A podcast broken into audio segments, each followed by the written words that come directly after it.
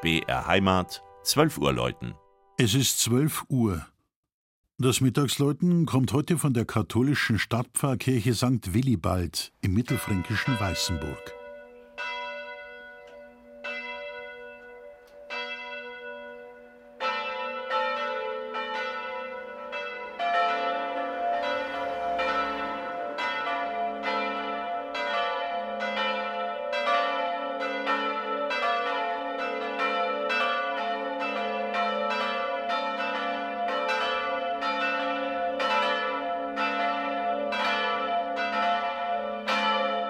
Denkt man an Weißenburg, kommen einem zunächst das ehemalige Römerkastell, das berühmte Ellinger Tor, das hochgotische Rathaus und die einmalige Silhouette der evangelischen Andreaskirche in den Sinn.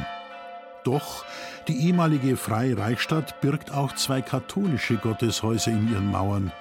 Die moderne Heiligkreuzkirche in der Nordstadt und die Pfarrkirche St. Willibald, deren Glocken heute ins Land läuten.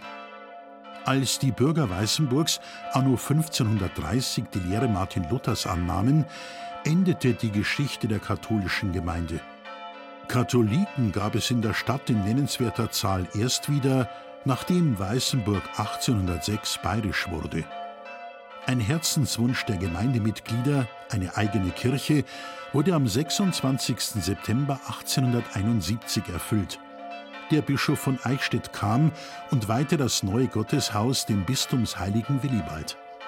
Im ursprünglichen Zustand waren die Innenwände der im neugotischen Stil errichteten Kirche großflächig mit Wandmalereien geschmückt.